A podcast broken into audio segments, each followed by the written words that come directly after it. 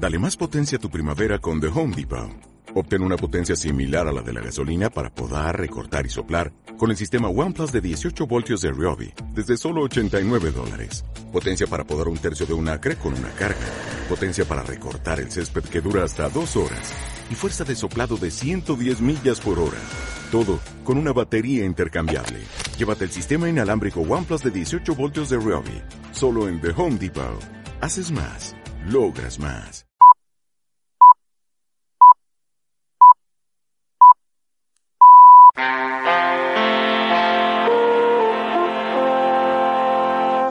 En el capítulo anterior. No olvidemos que cuando surge el movimiento de, CDR, que detrás hay un grupo también de, alguna forma organizado a, título personal de miembros de, las fuerzas de Mossos de Escuadra que se identifican como eh, independentistas y que dan indicaciones de cómo organizarse. Porque aquí lo que ha llegado a pasar en Cataluña cuando te eh, cortan las vías de comunicación, cuando te cortan el AVE, cuando intentan aislarte de, eh, del resto del Estado y de la frontera eh, con Francia, eso no es espontáneo. Hay una organización detrás, hay una organización de gente que tiene claro cuáles son sus objetivos.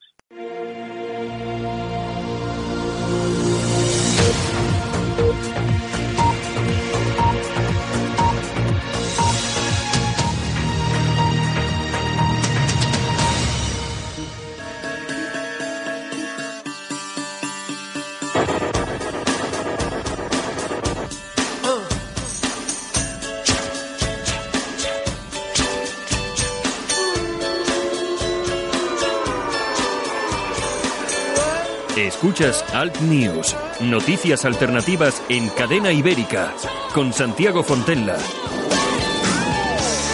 Saludos, bienvenidos. Esto es Alt News un día más. Aquí estamos otra vez. Repetimos, por supuesto, no podríamos faltar a la cita ni Idoya Rázaga en la técnica y este que te habla, Santiago Fontera. Buenos días, bienvenido, gracias por escogernos.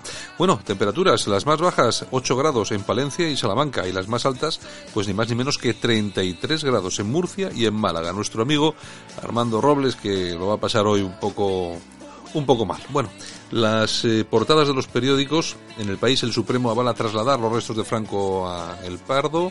Sánchez admite que hace falta estabilidad para evitar un frenazo. Detenidos por homicidio imprudente el dueño de Magrudis y dos hijos. La justicia de Reino Unido devuelve al Parlamento el control del Brexit. La Junta de Andalucía aprueba legalizar 327.000 viviendas irregulares. Y Dilma Rousseff es presidenta de Brasil. El gobierno de Bolsonaro es neofascista. El Mundo. Sánchez activa la exhumación de Franco de forma expresa en plena campaña. Acorralados por sus eh, parlamentos, Donald Trump y Boris Johnson se vieron ayer en la sede de la ONU en un encuentro marcado por los problemas con sus cámaras. El Supremo humilla a Johnson y devuelve el poder a Westminster. En ABC, Pumpido se sirve del Tribunal Constitucional para torpedear la sentencia del proceso. El ex fiscal, fiscal general de Zapatero se desdice ahora como magistrado y quiere absolver a ocho acusados por el asalto violento al Parlamento en 2011. Maniobra para que, se, eh, para que su sentencia sirva como doctrina jurídica con la que enmendar al Supremo si condena por violencia a los políticos presos por el golpe del 1 de octubre. El Supremo autoriza la exhumación de Franco. Y acabamos con la razón. La Iglesia será, eh, dará vía libre a la exhumación de Franco, ni el arzobispo de Madrid ni los benedictinos del Valle se opondrán al traslado a El Pardo. El Banco de España rebaja la euforia económica de Moncloa, detienen al dueño de Magrudis y sus dos hijos. Boris Johnson abusó de su poder al cerrar el Parlamento. Sánchez Libre impulsa las empresas catalanas en Bruselas. Gracias por escogernos. Nosotros comenzamos. Al News en cadena ibérica. Solo para los valientes que quieren un medio de comunicación alejado de lo políticamente correcto y de la realidad cocinada por los grandes medios de comunicación. Alt News. Somos diferentes. Somos alternativos. Con Santiago Fontenla.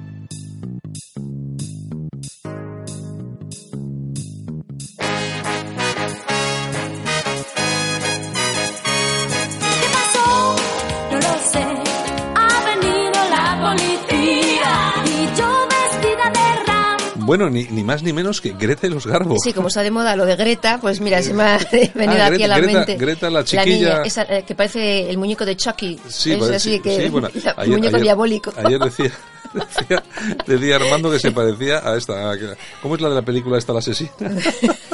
es que tiene cara de diabólica.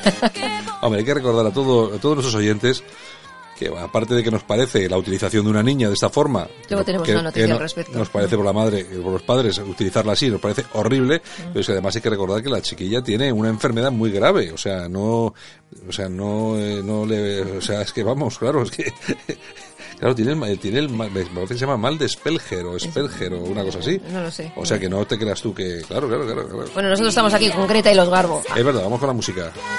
Ya verás,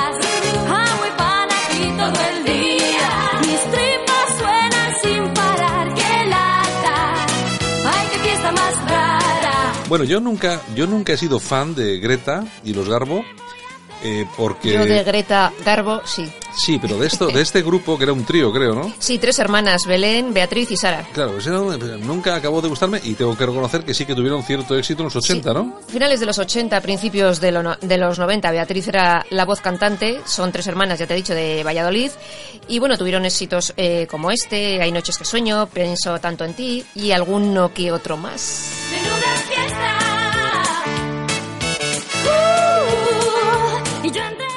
Beatriz, hay que recordar que fue galardonada como la voz joven más importante del país, y también interpretaron la primera sintonía del primer Gran Hermano. Tú fíjate si hace tiempo. ¿Qué me dices? Sí, señor. El, el Gran Hermano 1. Exacto, aquel que fue el mejor Gran Hermano, claro. ¿Qué me dices? Ya me, me ha dado un poco de ilusión. Mira, Pues sí, pues sí, pues sí.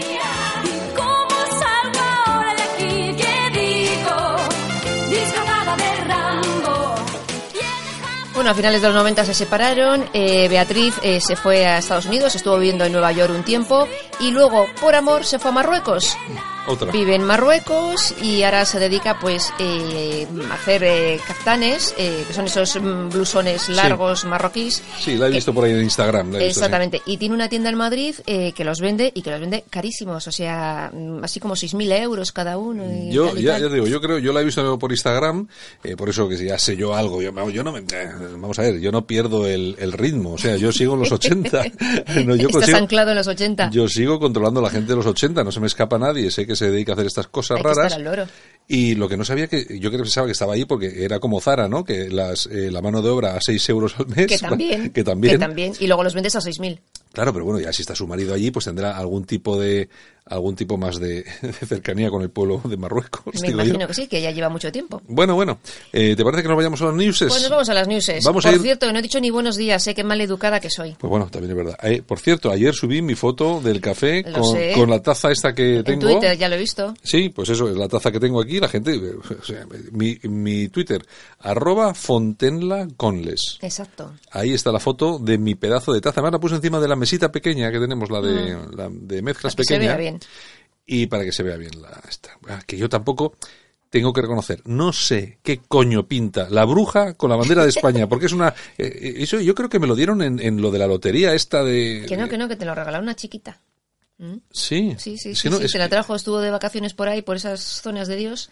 Sí, y te la me- trajo. Ah, bueno, bueno, bueno. Sí, oye, sí. se agradece. ¿Y cómo no me puedo acordar yo de quién fue? Sí, porque hace mucho tiempo. Ya bueno, te bueno. lo recordaré. Venga, vamos con los titulares. Vamos.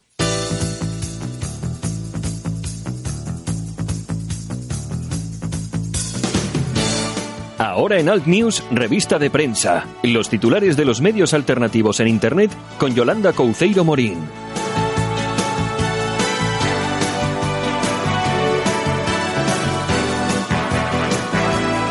Yo creo que me acuerdo de que... el- yo creo que hay una chica que se llamaba Jennifer me trajo la... Exactamente, eso es. Yo creo que sí, ¿no? Eh, la Ah, misma, ah. la misma.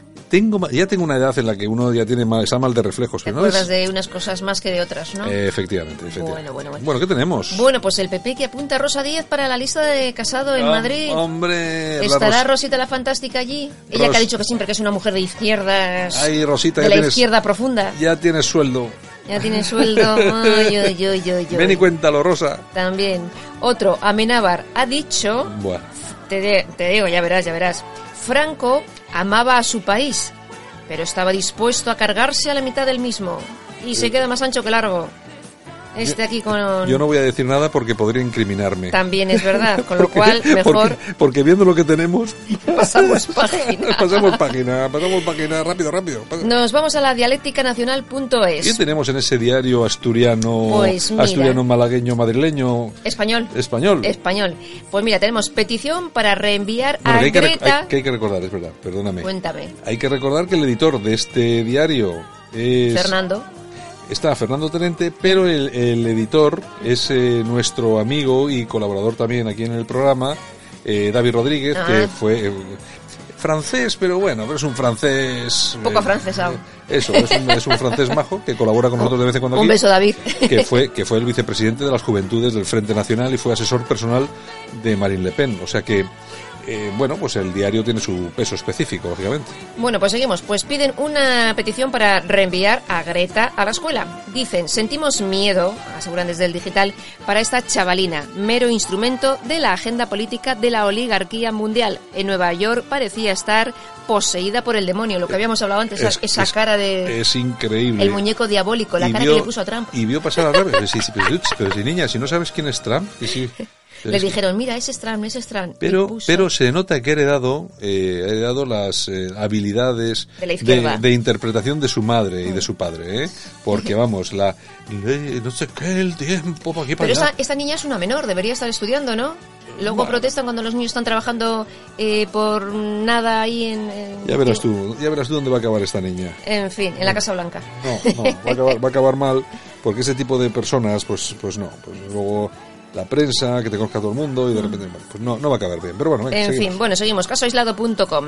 El nuevo gobierno italiano permite desembarcar a otros 182 ilegales. Hace Claro, unos días claro, lo claro. hacían 73 y bueno, en lo que vamos de año, del 2019, han llegado a Italia 6.570. Pues ya era hora que se fuera Salvini, ya era hora que te fuera Salvini, que empezaras a descargar otra vez los inmigrantes, porque si no, nos venían a nosotros a España. Claro, con lo cual están mejor en Italia. Claro, aquí decíamos, oye, nos cae muy bien Salvini, ¿cómo que nos cae muy bien Salvini? nos, vienen- se nos mandan todos aquí. si, si nos manda, se nos Los todos, los, desembarcan todos aquí. los barcos, no, no, no, no, así estamos mucho mejor. Claro que sí. Bueno, ramblalibre.com. El digital de Enrique de Diego. Exacto. Jesús Cacho, a la vejez la cayó. El que fuera uno de los mejores periodistas se ha convertido en algo que huele a tufo. ¿Por qué? Porque dice que, bueno, eh, Voz Populi es la escupidera de la casta. Y que ahora dice cosas como, por ejemplo, que el burkini es una prenda liberal. ¿Quién ha dicho eso? Parece que Jesús Cacho en Voz Populi. No me lo puedo creer. Pues según Rambla Libre, sí. Ah. En fin, Cosas peores he visto, ¿eh? no sé. La tribuna del País Vasco.com. ¿Qué tenemos? 70.000 conductores vascos reconocen haberse hecho selfies conduciendo. Un estudio smartphones, el impacto de la adicción al móvil en los accidentes de tráfico realizado por la Fundación Línea Directa ha hecho saltar todas las alarmas. Pero a qué inútil, a qué inútil se le ocurre ir conduciendo y sacarse un selfie. Pues perdona, según este informe, 390 personas han fallecido por esto. 390 por ¿Qué? hacerse selfies conduciendo. Pero hay que ser un put, perdón por la expresión, un pupi Pues inútil para El, per- el perfil es de joven de 18 entre 24 años. un nini. Un nini, un Es nini. que vamos, no es lo normal, no es lo normal. Ni ¿eh? estudio ni trabajo, pero me hago selfies Sí, conduciendo. Sí, con un, con un smartphone de estos de 800, 900 euros. Bueno, Claro, es, es que estamos ¿qué más, así. qué más Bueno, tenemos? Cuéntanos. Nos vamos a mi blog, yolanda.info. ¿Qué tienes ahí? Pues mira, pegan una paliza a un hombre por tratar de secuestrar a una niña ¿Cómo- en Palma. ¿Cómo lo siento? Yo solamente de oírlo ya no voy a dormir esta noche. Pues mira, la mujer iba por la calle con sus hijos y se percató de que un hombre le seguía y entró en un bar para intentar despistar. El hombre también salió, se liaron, intentó secuestrar. Bueno, se dice que intentó coger a la niña y entonces aquello acabó pues como acabó. Le detuvieron en, en un bar que se había escondido aquí el elemento en cuestión Y le metieron los vecinos una paliza. y le metieron una paliza. Solo una. Exactamente. Pues tuvo suerte. Si llego a estar yo... mm, ¿Qué Dos, palizas. Bueno, bueno, bueno. Oye, no, eh, yo me acuerdo que tú metiste en tu Twitter un vídeo, no hace demasiado, igual hace dos o tres meses, un vídeo con imágenes de raptos de niños. Sí. Los niños estaban, es que yo me, yo me quedé alucinado con aquel vídeo, porque estaban los niños con sus madres y pasaba un tío alrededor, los enganchaba y se los llevaba. Y la madre no se enteraba que le quitaban al niño. Nada, te roban la cartera y te roban al niño y no Oye, te una, enteras. una cosa horri- horripilante. Así que, claro, Si yo estoy y veo que está un tío llevándose al niño, yo cojo y le, vamos, le, le- le- Claro, pero... no sé, no quiero decir nada porque luego me puedo incriminar. No, no, y luego, y si le haces algo, luego encima tú vas a la cárcel. Efectivamente, es que es una, una cosa horrible. Bueno, ¿qué más? ¿Qué más? Bueno, alertadigital.com. Hombre, El Supremo que autoriza la exhumación de Franco del Valle de los Caídos para su traslado al Pardo. Digo yo, esto es casualidad porque tú fíjate, ayer detienen, antes de ayer, a los presuntos terroristas estos en Cataluña. Eh, ayer lo del Valle de los Caídos, ¿qué será lo próximo? ¿Aplicará el 155 Pedro Sánchez? pues puede ser, sí, pues si le conviene ver las elecciones. ¿Cómo se nota que estamos en campaña? Oye, al final, eh, si aplica el 155 duro y tal y cual, igual hasta votamos al peso. Ya te digo. Dios mío, Dios mío, ¿qué va a ser esto? Bueno, ¿qué tenemos? Bueno, nos vamos a ir a las Toñejas. Pues venga, ya está aquí nuestra amiga y compañera y camarada de, de eso, de, aquí, de, todo. de todo aquí en la radio, eh, Idoya Vidaurrázaga. Que te conté lo de Idoya Vidaurrázaga de... del pueblo de Sí, ¿no? Otegui, ¿no? Eh, que sus conté. padres viven en el pueblo de Eh, Otegui. sí. Bueno, Es alguna eso- desgracia tenía que haber. Es por eso que tenemos, cada, cada vez que viene, se pone una, le tenemos una camiseta puesta en la radio que pone... eh, Yo eh, escribí a Otegui. que pone, en la camiseta pone en cuarentena. Ay, señor. No, pero bueno, la, la bandera de España que tenemos aquí colgada en el estudio Blas de Lezo no le, no le molesta, así que bueno, bueno. Le molesta a algún vecino cuando la ve. pero Eso, bueno. eso sí, eso sí, eso sí. En fin. Bueno, ¿qué? Bueno, pues las Toñejas. ¿A quién le vamos a dar? A Marichel Batet. Toma. Aquí la presi del Congreso porque tiene previsto hoy abrir el Congreso para Tardá, que va a presentar un libro y pues supuestamente hará apología del separatismo. Eh, Y sin ningún problema, Y ¿eh? le abre el Congreso a Tardá sí, para presentar el libro. Y sin ningún problema, ¿eh? Vamos. Ustedes no se preocupen. Venga. En fin, ¿A- a bueno, quién ha hecho- aplausos. ¿Quién ha hecho algo bien en este país hoy? Pues mira, se los vamos a dar a Donald Sutherland. Bueno, pues en este país no. Sí, porque está en este país.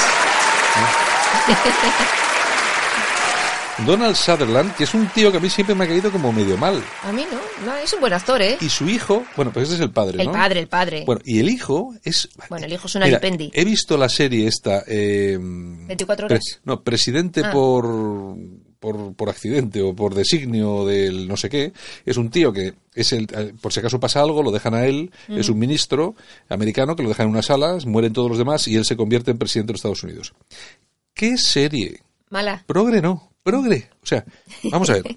Progre, vamos, al lado de Zapatero, digo, de, de Pedro Sánchez, nada, vamos. o sea, Pedro Sánchez es de derechas, vamos. Es una, es una cosa que horrible. Dios. Señor, señor. Bueno, pues a su padre se lo vamos a dar estos aplausos porque ha llegado a San Sebastián, ya sabes que es el festival Sí, de, claro, de claro, San claro. Sebastián, y bueno, ha llegado elegante, simpático, eh, ha hablado con todo el mundo, se ha hecho fotos, impresionante. Todo Es- un dandy. Además es uno de esos malos de, la, de las películas de la, de- del cine que, que sí, que lo hacen bien. Yo te- hay algunas películas por ahí que hacen Muy de malo. buenas, muy buenas. Esas de malo, malo, Que sí, que sí, que malo. sí, que sí. eh, que da gusto. Pues nada, pues aplausos para él. Pues muy bien. Mañana volvemos. Bueno, pues mañana más cositas desde Bilbao. Besitos. Venga, hasta mañana. Buen día.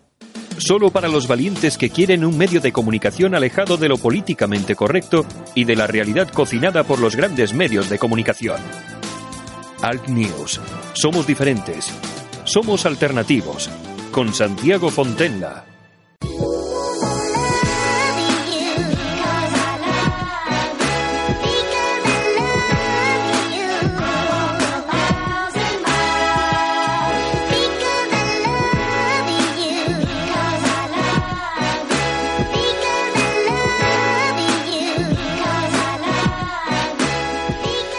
Toda la música en cadena ibérica. Because I love you.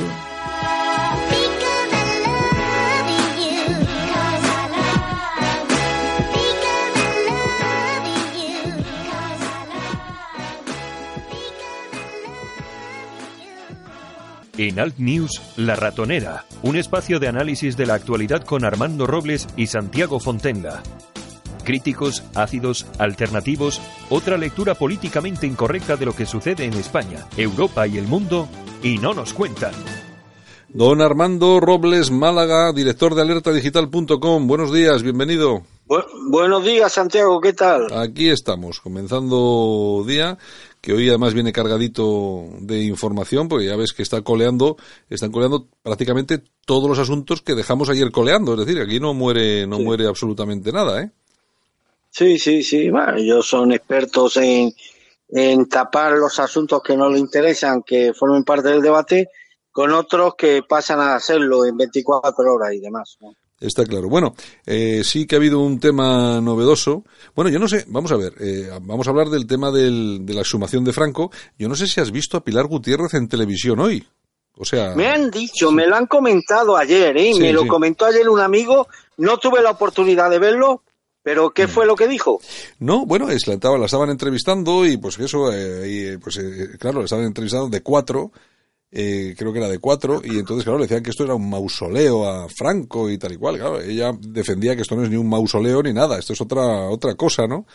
Y efectivamente, esto puede ser cualquier otra cosa, pero no un, no un, maus- no un mausoleo. Bueno, la cuestión es que se enfadó mucho y dio un espectáculo, dio un A espectáculo. mí, yo, Pilar, yo tenía una buena relación con ella, corté mi relación. Lo que le dije a ella es lo que le digo ahora a los oyentes. Me parece una mujer luchadora, pero digo, flaco favor le haces a la causa, Pilar, porque cada vez que vas a una televisión estás proyectando la imagen que ellos quieren que proyecte, es decir, la típica mujer de mayor facha, intolerante, agresiva, faltona. ¿No te das cuenta que te llaman a las televisiones para que proyectes la imagen Sí, con la que ellos han, han estereotipado durante décadas el prototipo del franquismo del franquista tipo Sí. no te das cuenta que te llaman para eso y bueno y sigue cayendo en la trampa por eso ya no tengo ningún interés en verla no porque el caso es además que es una mujer inteligente yo he estado comiendo Claro. con ella Sí, sí. tiene un buen discurso y demás pero yo no sé qué le pasa a esta mujer que cuando ve una cámara en- enfrente pues se convierte pues en una especie de, de torrente de torrente que pierde toda la razón con sus tics eh, eh, soberbios con su con su estilo faltón con ese aire de intolerancia que ellos precisamente lo que quieren proyectar para enmarcar esa actitud en el prototipo tipo del franquista.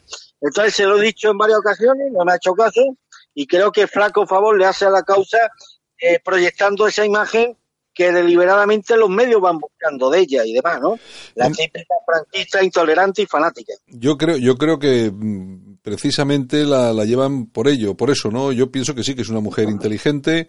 Bueno, su padre fue ministro de Franco, es decir, que sabe un poco de lo que, de lo que está Fue hablando. embajador, embajador en Tokio, en Japón, Mm, ministro de Franco, es un tío que estuvo, fue que vicepresidente del Banco Mundial. es Claro, lo que pasa, lo que, lo que yo no entiendo es que, que luego una persona como ella, que se le vaya la pinza justo cuando tiene que, que poner, pues, pues más, eh, no sé, más, eh, un carácter más, eh, más, más sosegado, unas declaraciones eh, nada agresivas, que es cuando tiene que hacerlo porque lo que están esperando. No, si es que la, llama- la llaman para eso, para que dé esa imagen conscientemente, que es la imagen que a los medios les interesa, muy, franquista agresiva, intolerante, faltona, fanática, sectaria, y es la imagen que quieren proyectar, ¿no? Cuando esos mismos argumentos, eso mismo, ella podría rentabilizar sus apariciones televisivas vendiendo el argumento que además tiene, porque ella vende bien el tema cuando se serena, pero a lo mejor si, si hiciera un discurso pues más sosegado, pues dejar, dejarían de llamarla, Santiago.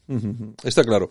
Bueno, la cuestión es que la noticia es la que es. Parece ser que el gobierno va a poder sacar a Francisco Franco del Valle de los Caídos. Lo que no tengo tan claro es dónde van a depositar sus restos, Armando. Parece que al Panteón del Pardo, donde ya, donde reposan desde el año 88 los restos de su mujer, doña Carmen Polo, es un panteón de dos plantas, en la planta superior, además costó unos 10 millones y pico de pesetas a la familia Franco, en la parte superior hay una pequeña capilla, rematada con una cruz de madera, y en la parte inferior eh, se encuentra la tumba de doña Carmen, hay espacio en la parte inferior para nueve, nueve tumbas, y en fin, ahí es donde presumiblemente van a descansar los restos mortales de, de, Franco. Un mal día ayer para todos nosotros porque una vez más la izquierda no vuelve a ganar una batalla, Santiago, y aquí estamos siempre lo mismo. Pero no solamente nos ganan la batalla, sino que nos ganan el relato de la batalla. ¿Has visto algún representante de la derecha, más allá de los tópicos de siempre, de que si respetan las decisiones judiciales, ¿has visto algún representante de la derecha poner el grito en el cielo contra una auténtica vileza, un, un acto que no tiene por, por objetivo otro que humillar a quienes ganaron una guerra, poni, poniendo además fin a un periodo de desorden, de caos, de anarquía, de crímenes, que fue lo que caracterizó la Segunda República. Una vez más nos han ganado una otra batalla, una vez más la, la, la derecha carece de la fortaleza moral y de la coherencia ideológica para reivindicar lo que la izquierda hubiera reivindicado si, por ejemplo, a un gobierno de la derecha se le hubiera ocurrido exhumar los restos mortales, ¿qué te digo yo?, de Azaña, de Santiago Carrillo o de cualquiera de estos criminales de la Segunda República, pero tenemos una derecha absolutamente acomplejada y en esto incluyo también a vos, que ayer no hizo ningún pronunciamiento, no hizo ningún pronunciamiento, y una derecha que ha sucumbido al totalitarismo ideológico de la izquierda y a un relato impuesto durante décadas eh, según el cual pues Franco fue un deschalo de todas las maldades que puede contener un ser humano y por lo tanto es merecedor de todas las afrendas de que pueda ser objeto aún después, aún después de muerto. Fue ayer un día malo, triste, malo para todos, pero además se evidencia algo que yo le comenté a Pilar Gutiérrez cuando eh, hablamos de estas cosas hace meses y me, me decía, no, si alguna vez se consuma la exhumación de Franco, se anuncia oficialmente que se van a, que se van a exhumar sus restos, el pueblo español va a salir a la calle. Digo, Pilar, que el pueblo español le da igual el tema de Franco, pero no te das cuenta que han construido un discurso contra la memoria de Franco. De igual forma que en Cataluña se adoctrina a los niños en el odio a España, aquí se ha, se ha estado adoctrinando a las jóvenes generaciones en el odio a todo lo que no sea el progresismo y la izquierda. Y hoy, desgraciadamente, pues he estado en la calle y yo no he escuchado a nadie, ayer, perdón, yo no escuché ayer a nadie, Santiago, hablar de este tema ni mm. indignarse en la medida en que estamos indignados nosotros. ¿Qué significa esto? Que no solamente nos han ganado una nueva batalla, sino que nos han ganado también el relato, el relato que legitima moralmente esa nueva, esa nueva batalla que la izquierda ya, ya tiene en su haber. Es que aquí lo que no recuerda nadie, o por lo menos eh, unos no quieren recordar y otros tampoco quieren defender, es que la situación que se vivía en España eh, en el momento del alzamiento era la que era. Eh, vamos a ver, es que hoy, hoy en día perfectamente podemos acceder a información de aquellos momentos simplemente con material fotográfico en los que vemos qué es lo que era aquello. Lo que querían hacer de España era una nueva Unión Soviética y no tenían ningún tipo de problema. Hemos visto fotografías en la puerta de Alcalá con los retratos de Lenin y Stalin, hemos visto los, eh, y los martillos por todos los lados, hemos visto cómo se asesinó al jefe de la oposición eh, en, el, en Madrid. Es decir, una serie de cosas, y por no hablar, lógicamente, de todas las monjas, sacerdotes, etcétera, etcétera, que fueron asesinados, y mucha más gente, simplemente por ir a misa, simplemente por ser de derechas. Las checas, nadie habla de las checas. ¿Por qué, no, ¿por qué no, se, ¿por qué no hay una batalla ideológica simplemente con el tema de las checas? Lo que han hecho estos tíos en Madrid, en Cataluña. Bueno, solamente quiero recordar lo que hicieron estos desgraciados del Partido Nacionalista Vasco ¿eh? a los que hoy, hoy se les llena la boca de no sé qué, cuando aquí tenían a los buques prisión, porque en Bilbao había, estaba la cárcel de la Rínaga, pero también como, como había tantos presos, como es lo que dicen, como nunca hay nadie de derecha y español aquí, pues bueno, en aquel entonces estaban las cárceles llenas y tenían buques prisión, es decir, que a los, a los eh, detenidos los metían en buques, en altura Mendi, etcétera, etcétera. Bueno, pues una noche tomaron todo a asalto y asesinaron a cientos, a cientos, pero simplemente por, por el hecho de asesinarlos.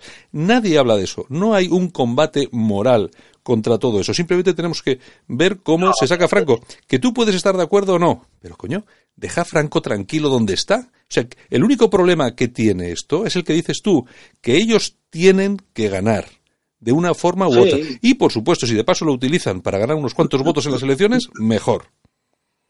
Sí, aquí nadie de la derecha social ha tenido la fortaleza moral de defender a Franco y han permitido que durante años el nombre de Franco haya estado asociado pues al insulto.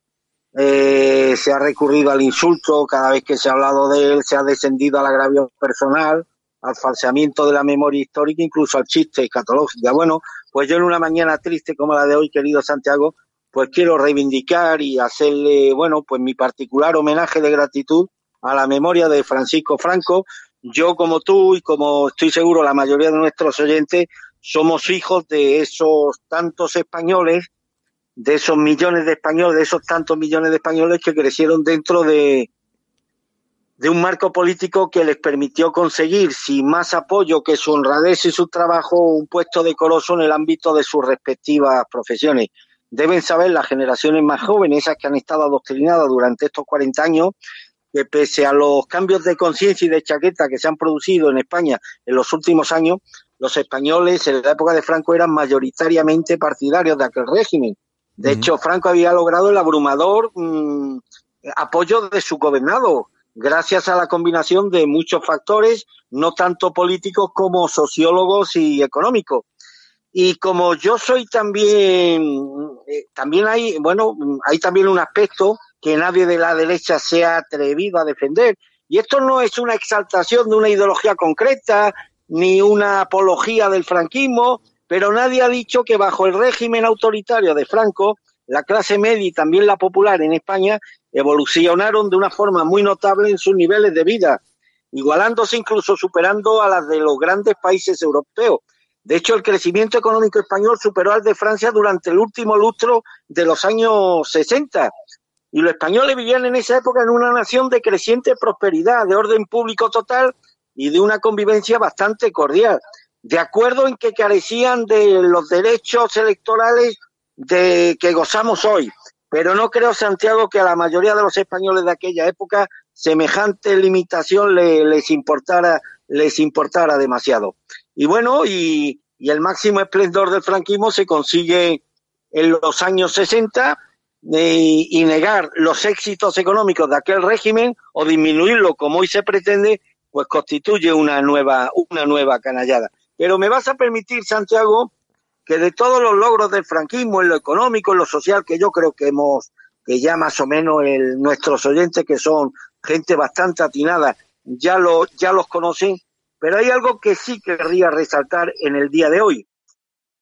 Y de ahí mi gratitud a la, a la memoria de quien ha sido vejado con el consentimiento y la complicidad de la derecha liberal y de esa otra derecha que dice ser identitaria y que sin embargo tiene miedo a salir a defender a Franco para que no la, no la identifiquen con ese régimen. De entrada un detalle que para mí no es ninguna frulería, Santiago. Si yo puedo decir estas palabras esta noche, esta mañana, si tú puedes escucharme, si muchos oyentes que superan la, la cincuentena de años pueden escucharnos, se debe sobre todo a la suerte que hemos tenido por haber sido concebidos antes de 1975, una época en la que el derecho a nacer se imponía a los derechos individuales que en forma de normas abortistas impulsadas por la mafia feminista han hallado un acomodo legal en nuestro degradado Estado laico. Supongo que este privilegio que yo he tenido por haber sido concebido en la España de Franco también se lo deberán muchos de nuestros oyentes a ese régimen que pese a toda la crueldad de que se le acusa, convirtió en imperio moral y legal el derecho a la vida. O sea que si estamos hablando esta mañana, acaso se deba, Santiago, al privilegio que tuvimos de que a los niños concebidos en aquella época se nos, se nos concediera, se nos otorgara el derecho a la vida que por desgracia se le niega cada año a 80.000 niños españoles que no tienen derecho a nacer porque son directamente abortadas, abortados, perdón, por este Estado tan garantista por este Estado de Derecho y por esta democracia tan execrable y nauseabunda. Solamente por eso, desde aquí, mi expresión de gratitud, de agradecimiento y de enorme respeto a la memoria de nuestro caudillo. Y lo que está claro es que mm, todo este discurso progre que soportamos cada día en relación al, al general Francisco Franco, eh, bueno, es que no tiene parangón de ningún tipo. Vamos a ver, eh, lo que no puede ser, lo que, lo que es anormal, anormal además en el término justo de la palabra, es que pretendan vendernos y mucha gente acabe creyendo que todo lo que se hizo en el franquismo, que todo el franquismo en sí fue malo. Vamos a ver, cualquier persona medianamente inteligente que tenga, no sé, dos dedos de frente, que, que, que que intente analizar un poco periodos de tiempo, me da igual el franquista que cualquier otro, tiene que entender que en 40 años de historia no todo se puede hacer mal. Al contrario, seguramente muchas más cosas de las que parecen se hicieron bien para que esta España en el 75 eh, estuviera como estaba y de, de, ahí pudiéramos haber seguido despegando eh, como lo hicimos. Y lo que tiene que entender también la gente que eh, se siente bombardeada con ese mensaje progre negativo sobre Franco es que los que estaban enfrente tampoco tuvieron, como pretenden vendernos estos, tampoco hicieron todo bien. Es decir, que yo lo que pido, sobre todo a la gente joven que nos escucha, es que no le hagan caso a Armando, no me hagan caso a mí, no le hagan caso a nadie. Lean, lean historia, lean historia de diversos autores, lean la historia y que vean ustedes quién fue Franco, sus cosas buenas y sus cosas malas, que ustedes decidirán cuáles fueron, pero también lean quiénes estaban enfrente, sus cosas buenas, que también las harían, y sus malas. Oigan ustedes y lean sobre las checas, sobre paracuellos, sobre el terrorismo, etcétera, etcétera, sobre el bombardeo de Cabra, el bombardeo de Cabra, la tierra, la patria chica de Carmen Calvo. Mira, no se habla nunca del bombardeo de Cabra, claro, que fue mucho más letal que, que el bombardeo de Guernica. Nadie habla del bombardeo de Cabra, donde murieron en su inmensa generalidad civiles que no tenían ningún tipo de rol en aquella contienda. Nadie habla del bombardeo de Cabra, Santiago. Pues yo lo que. Pero pues, bueno. Sí, dime. No, no, no, se continúa, continúa, perdón. Que, yo lo que voy a hacer esta mañana, si me permites, no voy a hablar a favor de, del régimen de Franco, pero tampoco en contra. Lo único, que voy a hacer, lo único que voy a hacer es pedir a nuestros oyentes que, no esté, que nos estén escuchando y que no estén absolutamente informados de todo esto, si, que tengan un pequeño resquicio de duda sobre lo que fue el franquismo, sobre lo que fue la República, que lean. Les voy a pedir simplemente que lean. No les voy a intentar yo convencer absolutamente de nada. Lean ustedes. Es lo único que digo, Armando. Y hay una cosa que sí apelo en este caso al sentido común de nuestros oyentes. Se pretende convencernos de que Franco se mantuvo en el poder en contra del deseo de la inmensa mayoría de los españoles. Hmm, y eso es simplemente y rotundamente falso. Ningún pueblo aguanta casi 40 años sin rebelarse contra un régimen que no le gusta. Los ejemplos son numerosos y algunos incluso bastante recientes. Y aunque sea hoy políticamente incorrecto admitirlo, pero en aquella España todos o casi todos eran franquistas, unos por convicción, otros por interés y otros por comodidad. Pero el ascenso que tuvo eh, la jefatura de Francisco Franco abarcó prácticamente la generalidad de los españoles. Lo que sucede es que una de las constantes de la izquierda española es su persistencia en el engaño y en la mentira. No reconocerán nunca la incidencia del franquismo en el pueblo español. Lo mismo que continúan empeñados en negar las auténticas causas que le hicieron perder una guerra que racionalmente debieron ganar siempre.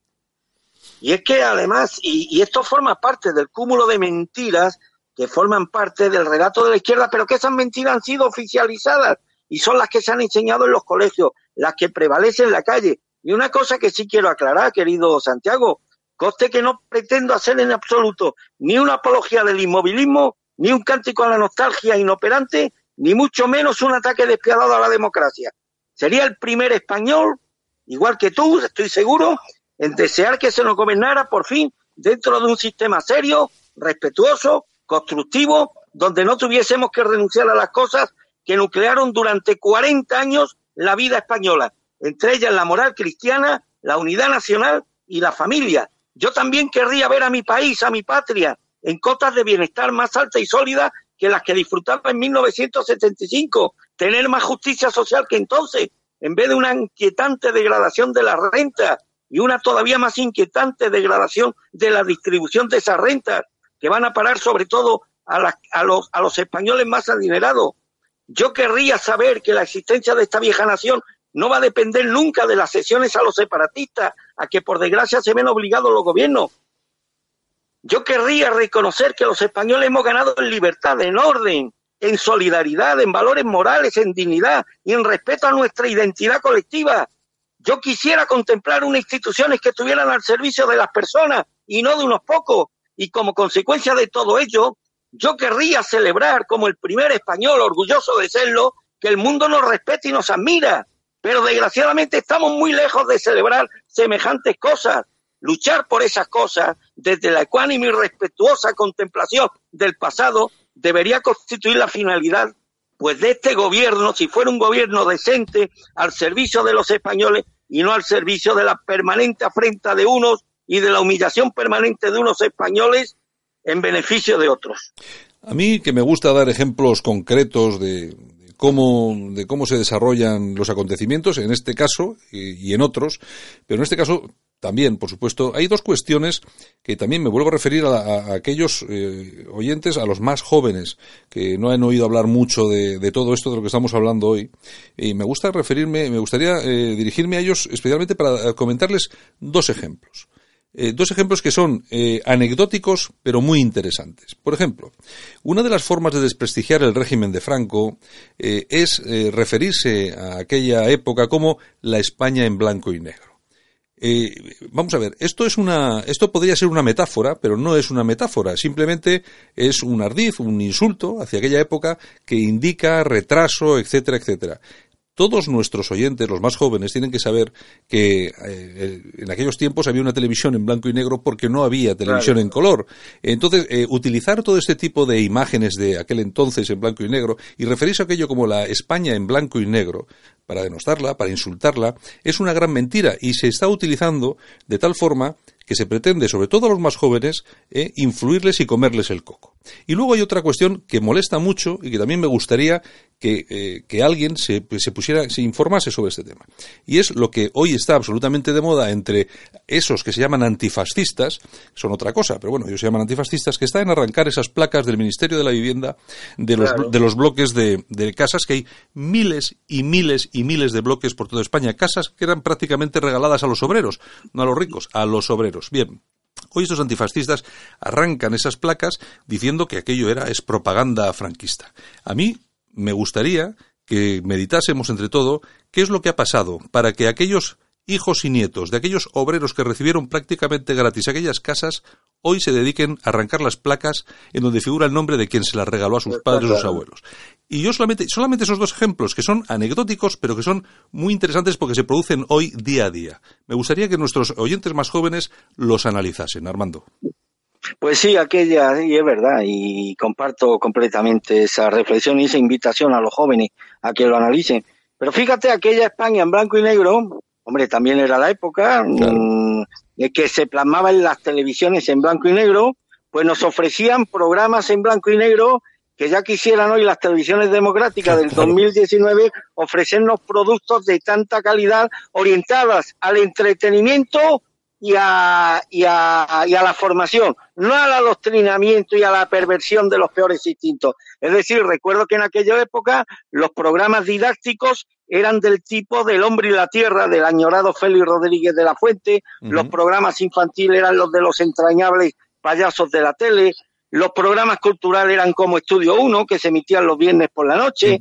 Los programas, los programas concursos eran como el inolvidable 1, 2, 3. Los programas seriales, la serie, eran tan maravillosas como El hombre, como Bonanza, La Casa de la Pradera, eh, Crónicas de un Pueblo. Es decir, que aquella España en blanco y negro tenía mucha más dignidad, un sentido de la dignidad y la supervivencia que ya querría la España en colorines del año 2019. Hombre, una cosa que yo también quiero someter a la consideración de quienes nos escuchan, y es que parece que Franco gobernó a contrapelo de lo que deseaban la mayoría de los españoles. Y no es así, insisto. lo cierto es que Franco murió en la cama a los 82, a los 83 años, creo que fue, y que solo entonces, solo entonces, la llamada oposición política dio señales de existencia. Y hasta ese momento, mientras lo que se quiera, todos esos descontentos, advenedizos, adversarios y enemigos que proliferaron como venenosos hongos a partir de su muerte, no habían conseguido crear una sola situación grave para el régimen de Franco. Bien es verdad que una legión de esos advenedizos, incluidos algunos relevantes socialistas, que luego fueron ministros y presidentes autonómicos, transitaron sin aparente contradicción ideológica por las estructuras del régimen al que adulaban y servían.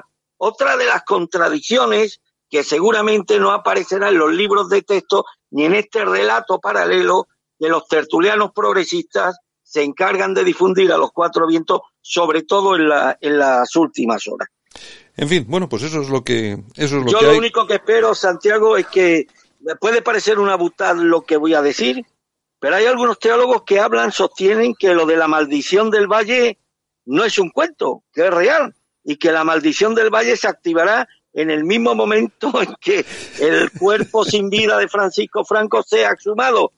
Nunca he deseado tanto el cumplimiento en este caso de un pronóstico teológico. Nunca lo he deseado tanto y desearía que esa supuesta maldición del valle someta un severísimo correctivo a los responsables de esta auténtica canallada que ha tenido como víctima, no a él porque con él no tuvieron valor estando en vida, sino que ha tenido como víctima el recuerdo, el merecido recuerdo de quien ofreció, castigó a los españoles, como ellos dicen, ofreciéndoles 40 años de paz, de prosperidad económica, de solidaridad, de dignidad y de amor por la patria, por los padres, por la familia y por todas las cosas que en una sociedad libre, civilizada, moderna y, decente merecen la pena defender y ser defendidas. Yo me, eh, eh, a mí hay una, cosa que también me llama mucho la, atención, ¿no? Que se comenta también, también sobre el sobre el periodo de, Francisco Franco, cuando se nos dice que el, vasco, el euskera, el catalán estaba perseguido. Eh, estamos exactamente en lo mismo. Y yo simplemente pongo un ejemplo y pido también a nuestros oyentes, a aquellos que quieran realizarlo, que se metan en Internet, en Google y que tecleen 25, 25 años de paz franquismo. Y se van a encontrar los, los carteles que inundaron toda España conmemorando aquella fecha y se van a encontrar con cosas tan llamativas como que en lo que hoy es País Vasco, que en aquel tiempo eran las vascongadas, y siguen siendo las vascongadas, pero bueno, los carteles estaban escritos en vasco, en euskera. En Cataluña, en Cataluña estaban escritos en catalán y no, metía, y no metían a nadie a la cárcel. Hay vídeos en los que se ve recibiendo a Franco en Barcelona con las pancartas en catalán y aquí hay vídeos grabados en la Gran Vía de Bilbao con pancartas en vasco. Es decir, mm, sufrimos una, una gran mentira sobre esto. Yo no estoy diciendo que todo fuera bueno, pero lo que está clarísimo es que no todo fue malo. Eso es absolutamente un dato, un dato revelador. Y mientras digo esto, ¿por qué, eh, ¿por qué no buscas en Google eh, el cese del director de la vanguardia por parte de Francisco Franco, precisamente por dejar el idioma catalán? Sí, sí, sí, Lo dejó el director de la vanguardia y tardó nada Francisco Franco en cesarlo, con lo cual acreditó un manifiesto respeto por la lengua vernácula de los catalanes. Bien, esto que se cuenta de la persecución, de, que fueron objeto algunas comunidades históricas como Cataluña y Vascongada, miren ustedes un dato muy revelador y ya a partir de ese dato no necesito extenderme. En aquel régimen tan supuestamente conculcador de los derechos y las libertades de los catalanes y de los vascos, a la muerte de Franco, reconocido por los propios separatistas, había un 3% oficial de separatistas en Cataluña. 3%, es decir, que el separatismo en Cataluña era residual, irrelevante, no existía. Coño, para ser un régimen tan malvado que conculcó tantos derechos y tantas libertades de tantos catalanes, pues no me cuadra ese bajísimo porcentaje de secesionistas que hubo en el año 75. ¿Qué ha pasado para que 40 años después, con todas las instituciones de las que han disfrutado, con todos los presupuestos, con todas las prerrogativas, con todo el poder omnímodo que ha tenido la Generalidad y el gobierno vasco, con policías propias, con presupuestos propios, con funcionarios propios, con, el control de la educación, de la sanidad y hasta de instituciones penitenciarias. ¿Qué ha pasado para que el número de separatistas en ambas comunidades se haya disparado tanto en estos 40 años? ¿Qué es lo que se ha hecho mal? ¿Qué es lo que ha fallado? ¿Por qué nadie hace, autocrítica con respecto a este dato que para mí es bastante, es bastante revelador? Y como tantos otros, viene a poner en solfa las mentiras que, oficiales que han sido proclamadas respecto a la persecución de que fueron objeto los catalanes y los vascos de aquel régimen tan malvado de, general Franco. Pero miren ustedes, oh casualidad, coincidió la maldad de aquel régimen con la existencia de un porcentaje de separatistas absolutamente irrelevantes en comparación con los que hoy existen. Bueno, pues en todo caso vamos a ir a seguir eh, viendo cómo evoluciona todo el tema, vamos a ver qué es lo que pasa con este asunto y bueno, lo iremos comentando aquí y a ver nuestros eh, oyentes que tampoco tenemos ningún problema para decir lo que pensamos, como sucede todos los días. Aquí decimos lo que pensamos. Claro, muchos oyentes dirán, joder, si, si nuestros políticos hablaran, hablaran con la misma claridad que hablan estos señores, pues miren ustedes, yo a mí el principal patrimonio que pone Santiago en mi mano es la libertad de decir lo que pienso y de creer en lo que digo. Y yo creo que ese es el mayor patrimonio que pueda atesorar un ser humano en una democracia tan imperfecta como la que tenemos, Santiago. Pues tú fíjate una cosa, que si Vox, en este caso, porque le, considero que tienen más valor que los otros, ¿no? Si Vox dijera algo, aunque fuera poco de esto que acabamos de decir nosotros, seguramente, seguramente simplemente por eso, estando los ánimos como están y estamos como estamos a un paso de elecciones, se verían, se verían recompensados, ¿eh? Pues no lo van a decir porque ellos consideran que el ser identificados con Franco no les da voto y les quita voto y ya está. Y como aquí no se mide el interés general, ni aquí se actúa conforme a lo que te dicta tu conciencia, sino todo lo que se hace en clave política es en base a cálculos electorales, Santiago, y aquí la verdad se soterra siempre en base de la conveniencia política y electoral del momento, pues no esperemos, no esperemos grandes milagros de, de estas formaciones políticas que tienen como único objetivo pues decir lo que ellos entienden que quieren escuchar una mayoría de sus electores, pero en modo alguno defender aquello que les dicta su conciencia. Por eso tú y yo difícilmente podríamos estar y mucho menos encajar en un partido político, Santiago. Eh, sí, complicadillo. complicado el tema, complicado. Bueno, por lo menos no nos callamos y decimos lo que pensamos. Bueno, eh, yo si te parece, y antes de, que, de irnos, cambiamos, cambiamos de tercio y nos vamos al tema de mm, Cataluña. Yo sigo teniendo sobre la mesa tus impresiones de ayer, en la que transmitiste en este, en este mismo programa a nosotros y a todos los oyentes, por supuesto, de que no tenías mm, del todo claro lo que sucedió eh, lo que sucedió ayer con esas detenciones, que no lo viste. Y hoy lo tengo todavía menos claro. Y hoy, y hoy ha dicho Kim Torra por carta Sánchez, detener a los CDR es inventar un falso relato de violencia. Yo no sé qué está pasando aquí, pero algo está pasando, Armando. Yo te digo ya que estos detenidos no son terroristas, son, sí, violentos, gente violenta, y escribo más sus acciones previstas en el ámbito de lo que es la Cale Borraca que en el ámbito de, de lo que lleva a cabo una organización terrorista que requiere de una gran infraestructura, de una gran organización, con selección de objetivos, bien a mí que encuentren un plano de la Guardia Civil en un edificio, pues mira, lo mismo les puede servir. Para eso que dicen que iban a utilizarlo que, por ejemplo, para realizar una pintada o para, yo qué sé, o, llevar a cabo alguna acción de gamberrismo y demás, pero no tengo claro que esta acción vendida a bombo y platillo por, por los cuerpos y fuerzas de seguridad del Estado se inscriba en una típica acción antiterrorista como las que, por desgracia, hemos conocido a lo largo de tantos años. Pienso que son grupos mm, vandálicos dispuestos a cometer actos vandálicos que ya de por sí es un hecho grave y merecedor de, de, bueno, de un castigo ejemplar, pero una cosa es el vandalismo, mm, una cosa son las acciones inscritas en las que hemos conocido de la calle Borroque y demás, y otra cosa es que estemos ante una organización terrorista con todo lo que eso requiere en infraestructura, en apoyos logísticos, en apoyos humanos y demás. Yo creo que Aquí se nos están ocultando cosas. Me parece muy revelador que el ministro del Interior siga sin dar la cara. Y bueno, y ya algunos partidos separatistas han pedido la comparecencia de Malaca, pues para que explique eh, todos los entresijos de esta, de esta operación y que dé detalles y a mí, a todos, nos puedan convencer de que estamos ante la desarticulación de una verdadera organización terrorista y no de un grupo, uno, no de un grupo violento, protagonista de acciones violentas como las que por desgracia hemos visto en los últimos meses a cargo de estos CDR. Sí, porque aquí lo que se nos ha vendido, yo por lo menos lo que lo que he leído, he escuchado, es que eh, las fuerzas y cuerpos de seguridad del Estado, lógicamente por orden del juzgado, eh, inician todo el desmantelamiento de esta célula porque eh, observan en sus, en sus seguimientos, etcétera, etcétera, que este grupo de personas en una cantera abandonada utiliza, es decir, o por lo menos prueba algunos explosivos, me imagino que para ver la, la capacidad de destrucción que tenían estos elementos, y a raíz de ahí es cuando se precipita todo. Yo, yo creo, yo creo, eh, Armando, que eh, ahí tiene razón, y yo creo que no cuesta tanto no costaría tanto que saliese el ministro y dijera, efectivamente, estos señores hicieron volar unos artefactos en una cantera y, chico, hemos tirado para adelante porque nos temíamos lo peor.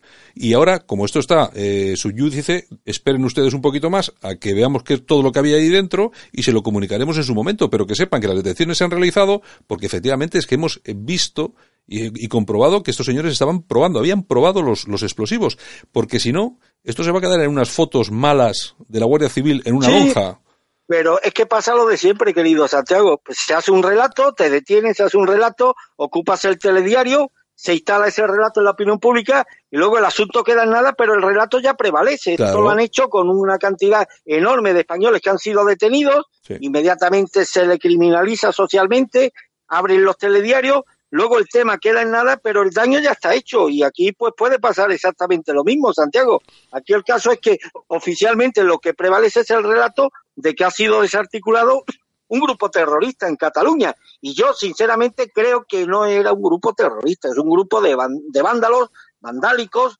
dispuestos a cometer acciones de vandalismo, como ya lo han hecho, no es nuevo, los CDR han cortado carreteras, han entorpecido la circulación ferroviaria en Cataluña, pero una cosa son estas, estas, estas actividades que las podemos inscribir en las ya conocidas de la calle Borroca y otras son las propias de una organización terrorista con objetivos muy concretos y muy claros y con las pretensiones de cegar la vida a personas determinadas dentro de la comunidad catalana. Yo tengo cada, cada vez más dudas de que estemos asistiendo a la desarticulación, que hayamos asistido a la desarticulación de un grupo terrorista. Bueno, pues lo veremos los próximos días porque al final algo tendrán que decir, algo tendrán que enseñar y algo tendrán que mostrarnos, porque cuanto más tarden, eh, lógicamente más pábulo están dando a todo lo que está contando, en este caso Quintorra. Lo que pasa es que hoy esto tendría que haber sido el tema del día, pero claro, el tema, lo que decía antes, querido Santiago, el tema del día ha sido opacado por el tema de Franco. Efectivamente. Que, y hoy todo el mundo ha hablado del tema de Franco y esto pues no han hablado casi nadie de esto. Eh, sí, y además porque interesa que sacarlo de Franco para que tampoco se hable de otras cosas. En fin, esto es todo, ya sabemos cómo funciona. En fin. Que y cuando salga la sentencia del OERE, eh, ha puesto, mira, mismo apuesta en ¿eh? Santiago, el mismo día que está, porque esto lo saben, el día que salga la sentencia, eh, pues será el día que Pedro Sánchez decidirá la exhumación de Franco y ya está. Si, si esto es esto es el sistema de la manipulación permanente y demás. Y mientras haya un, un, pueblo cretinizado y completamente lobotomizado, pues no le podemos pedir a los políticos que hagan otra cosa que lo que, que lo que mejor saben hacer, manipular y engañar de forma sistémica a la opinión pública.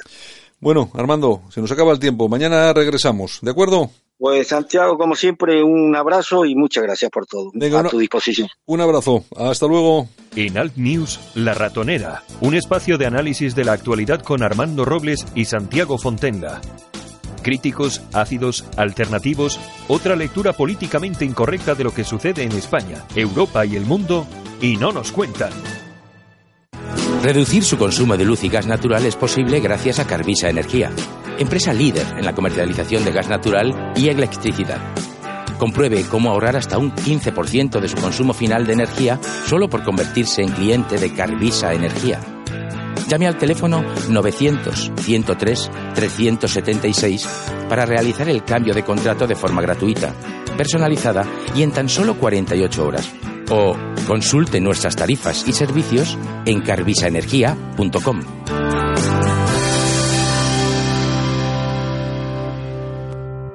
El vino de esta tierra lleva el nombre de Cigales la denominación que marca la diferencia por sus elegantes y apreciados tintos y sus afrutados y aromáticos rosados. Pide un cigales, tinto rosado, el vino de tu tierra, próximamente también blancos, dulces y espumosos. Solo para los valientes que quieren un medio de comunicación alejado de lo políticamente correcto y de la realidad cocinada por los grandes medios de comunicación. Alt News. Somos diferentes. Somos alternativos. Con Santiago Fontenla. Ganas de naturaleza y cultura. Bienvenido y bienvenida a Aragón. Senderos turísticos, espectaculares aves, zonas BTT, nieve, enoturismo agua y mucha historia. Más información en turismodearagón.com. Turismo de Aragón. Gobierno de Aragón. Alt News. Información y opinión diferentes. Analizamos la actualidad desde otro punto de vista. Escúchanos en Cadena Ibérica.